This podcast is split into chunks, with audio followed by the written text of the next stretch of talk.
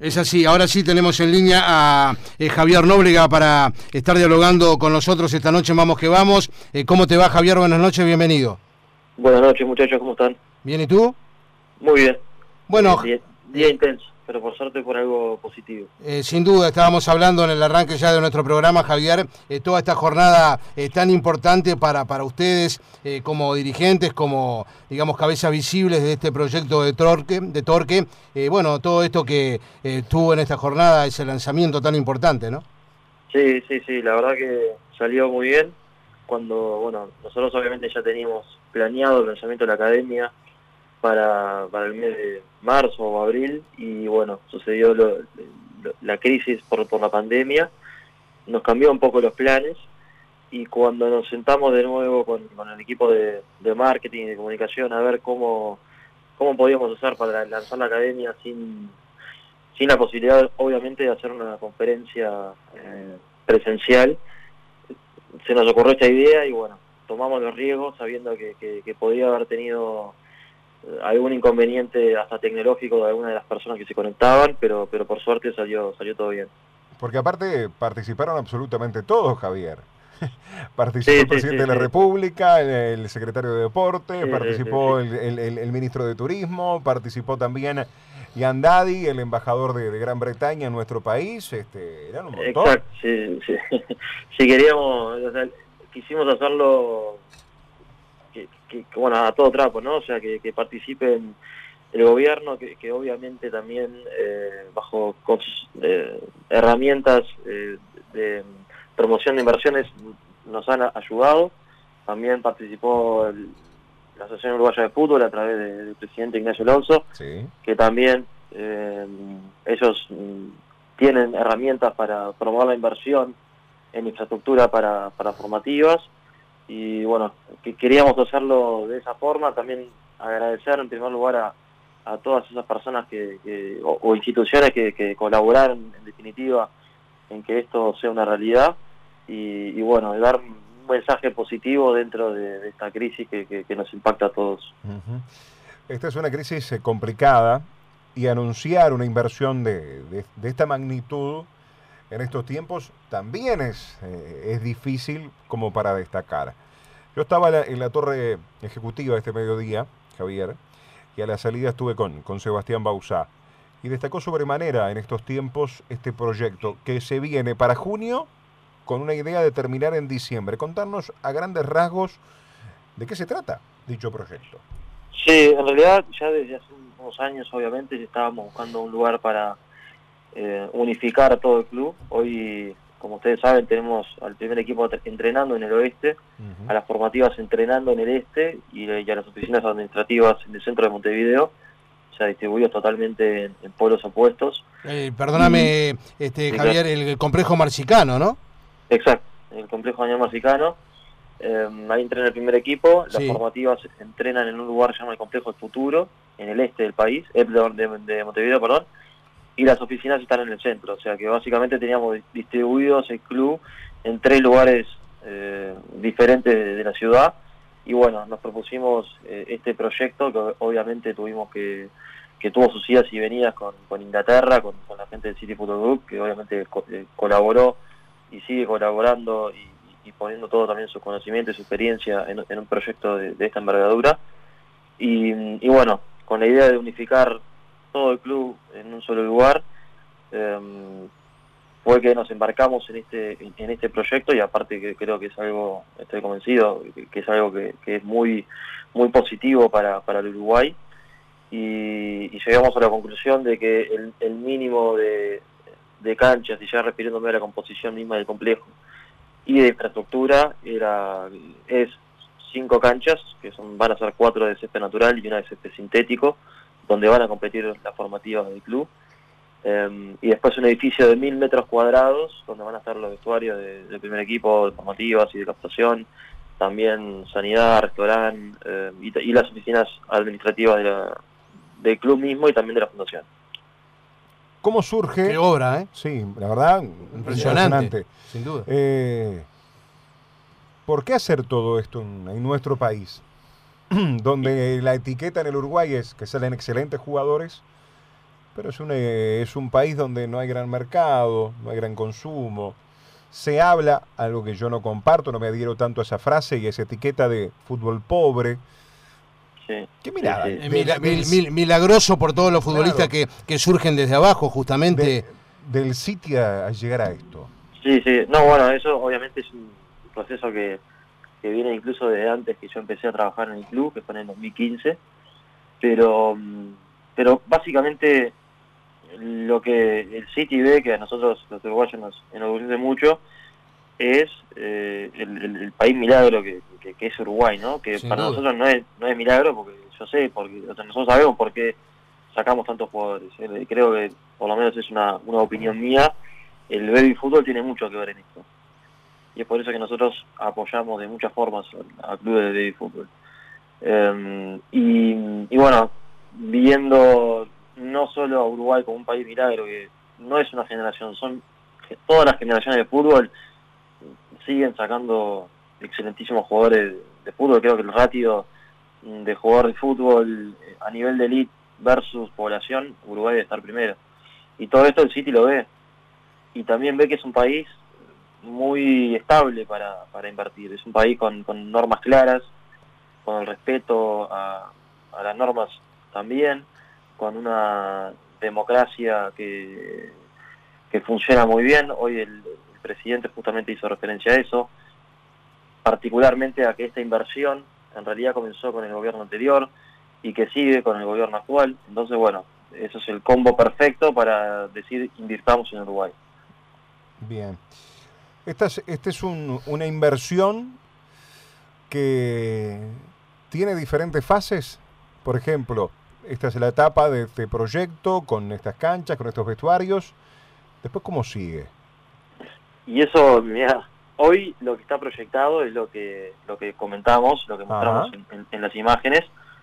Yo siempre voy más allá, ¿no?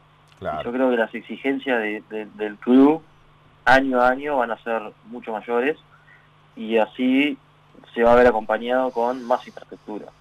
En principio con más canchas. Hoy el número de cinco canchas es un número ajustado. Yo creo que eh. obviamente que es un buen número, pero eh, si ya empezamos a sumar nuevos equipos, y bueno, ahí ya vamos a necesitar eh, más canchas, entonces hoy es un anhelo, no está proyectado, pero sí hay espacio para seguir creciendo.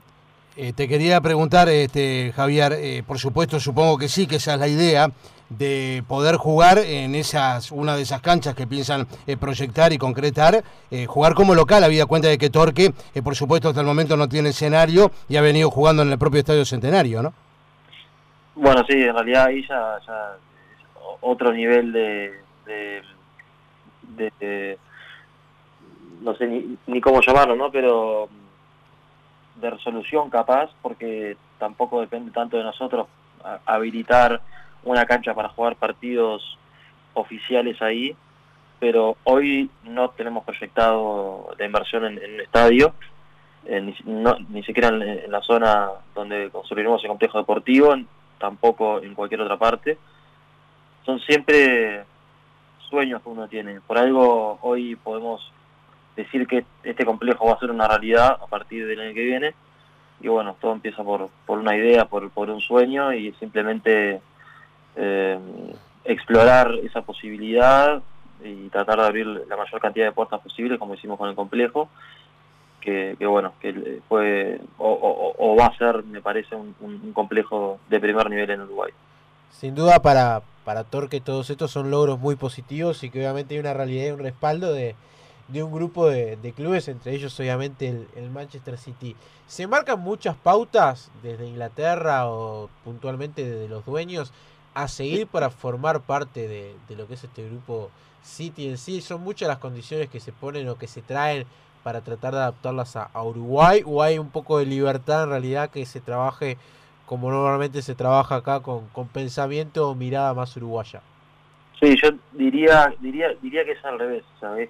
La segunda, lo segundo que mencionás, o sea, cada club funciona como una entidad diferente y bajo una idiosincrasia diferente no, no le podés pedir lo mismo a, Montevideo City que a Girona, eh, no solo por la idiosincrasia del país en sí mismo, sino también porque hasta por la cantidad de personas que trabajan en cada club, tampoco Girona versus Manchester City o Girona versus Nueva York. Eh, pero sí, sí hay pautas en el sentido de eh, hay líneas de trabajo que se deben de respetar. Lo vemos en la cancha, jugamos o tratamos de jugar de determinada forma y eso para nosotros es irrenunciable y es irrenunciable en, ninguna, o sea, en ninguna de las categorías, no solo en primera división, sino también en formativas. Eh, que bueno, entendemos que ese es el proceso de, aprendizaje, a pesar de, algunos capaz que malos resultados en, formativas ahora que, ascendimos a primera división y estamos compitiendo obviamente contra Peñarol, contra Nacional, contra Defensor, tratando de aplicar una idea de juego que, no es fácil, que no es fácil por las canchas, no es fácil también por, por, por la cultura del fútbol del Uruguay y, y también esas pautas eh, que sí suceden en, lo deportivo y lo vemos en la cancha, también pasa lo mismo en la parte administrativa, que al final es la, parte que me encargo yo. Hay exigencias, hay, tenemos auditoría, como funciona una empresa, proceso de pago, como funciona una empresa, presupuestos que tenemos que respetar y que no nos podemos pasar. Entonces, en ese sentido, se, va, en, cuanto a la profesionalidad con la que funcionan clubes en Europa, eso sí que lo vemos acá en, el club. Eh, te voy a hacer una pregunta, Javier, porque lo debatíamos con los compañeros en el arranque del programa y tomamos con muy buena experiencia estos años de Torque, esta proyección. Desde el 2007 que fue fundado, es un equipo muy joven. Y lo damos absolutamente como ejemplo, desde este trabajo del City, de lo que están haciendo ustedes aquí en nuestro país, uruguayos y bueno, y todo lo demás. Hoy en la tarde, en el Palacio Legislativo, le hizo una, le hizo una nota a Juan Sartori, que ayer se reunió con el presidente de la AUF, Ignacio Alonso, dueño del Sunderland y conocedor de otros empresarios, de otros equipos que también pueden llegar a desembocar a nuestro país. Y habló de un proyecto, de una idea que se tiene hasta con el presidente de la AUF de presentar en junio, julio y tomar como ejemplo justamente al Torque City como para poder implementarlo en, otros, en otras instituciones. ¿Qué tan viable ves, por ejemplo, este camino que se piensa o que se habla como, dentro de la teoría como para transitar? Y bueno, eso obviamente ya es una, opinión personal mía, pero, pero entiendo que en principio diría que lo veo con buenos ojos y obviamente hablo de, mi experiencia, de, la experiencia de pertenecer al City Football Group, que al final es la es eh, la compañía de fútbol eh, más grande del mundo y, me parece que, y también hablo desde el punto de vista de, hincha del fútbol uruguayo que soy, de toda mi vida, eh, me gustaría ver más casos como el de Montevideo City, eso sin dudas. Me parece que, esa, esa, esa combinación entre una administración europea más las mejores prácticas del fútbol uruguayo, que acá nadie nos tiene que enseñar nada. Somos eh, la realidad que Uruguay en ese, en ese sentido de cultura futbolística es, si no es el mejor país del mundo, está en el top 3 seguro. Vos decís que es totalmente compatible. Absolutamente, sí, sí, digo, yo lo, vivo de adentro y, me parece que al contrario, no solo es compatible, sino que me parece que es una combinación perfecta. Sí, te, obviamente en el proceso eh, hay que bajarlo bien a tierra, tienen que ambas partes, y en, este, en esto me, refiero a inversores o, los que trabajan en el exterior, en mi caso es Inglaterra, con los que trabajan localmente, eh, estar eh, en, sintonía en, todos los aspectos, ¿no? Que eso sucede en mi club y es por eso que yo puedo hablar de, una buena experiencia. Después, eh, cada, cada club tiene su idiosincrasia. Hay clubes que son muy populares que capaz que no sus socios no aceptarían ser, ser una, empresa, ¿no? Claro, tal cual. Bueno, aparte de eso lo hablamos y debatíamos, por ejemplo, con Nico Pirri, que lo tengo enfrente que con Totalmente opuesto a nuestro pensamiento. Y Nico decía, por ejemplo, dónde queda la identidad, la, la, la, historia, el nombre, las características. Claro, la característica o ese lo que hablaba de, de, no hay algunos equipos que se puede sentir, bueno, ahora paso a ser una empresa y no un cuadro de barrio eh, con todas sus características, ¿no? De su club como social o sí, yo, le, yo, le, dije que era que era muy romántico. Claro. Que no, no, se adaptaba a estos tiempos. Un iluso, un iluso total, Javier. Yo, yo a ver, eh, yo entiendo perfectamente, soy hincha del fútbol uruguayo, por eso soy hincha del fútbol uruguayo, no soy hincha de ningún club. Hoy, Obviamente hoy, me refiero antes de entrar a, Montevideo City, ¿no? Eh, me iba a ver Peñarol, me iba a ver Nacional, me iba a ver, la, me acuerdo de ver Alto Perú, un partido de la C, o sea, eh, y estoy, estoy, estoy parcialmente de acuerdo con, con lo que dice Nico. Hay clubes que vos decís, y acá los hinchas van a permitir que inversores extranjeros o inversores uruguayos también, que lo, pueden ser perfectamente, eh, tomen las riendas del club. Y, mira yo veo yo veo que hay clubes, y esto hablando opinión personal, ¿no?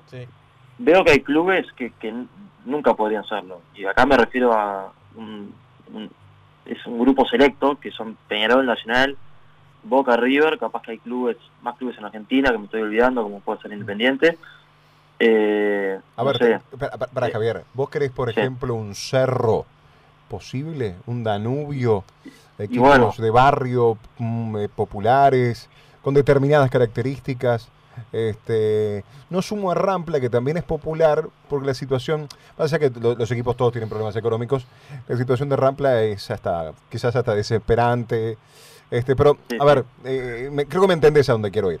No, no, no, perfectamente, pero pero estoy eh, estoy de acuerdo que, sí que lo, lo, veo capaz que un poco más complicado en ese sentido, pero si los hinchas entienden que es el camino para la profesionalización de su club y que la única forma en que su club pueda subsistir y que ellos puedan seguir viéndolo en la cancha y, capaz que hasta competir en, en, competiciones internacionales, pero competir verdaderamente, yo no veo por qué no lo aceptarían. Claro. Eh, eh, y, y, hoy en día todos los clubes, acá hablamos, somos particulares los uruguayos, pero hablamos de, esto como si fuese Satanás o algo extraño que nos están quitando la cultura del fútbol.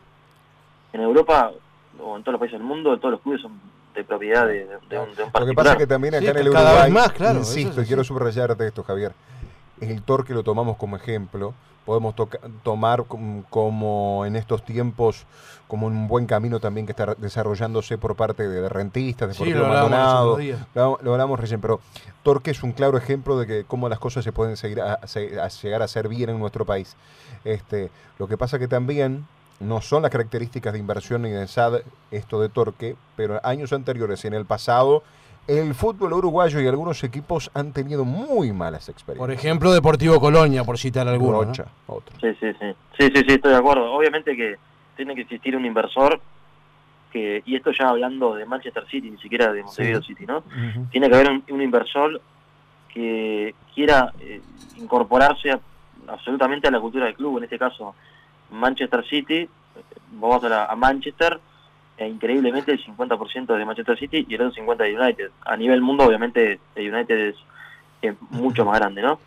Pero, y, en la ciudad de, Manchester es Manchester City es más mucho más populoso que el Manchester United.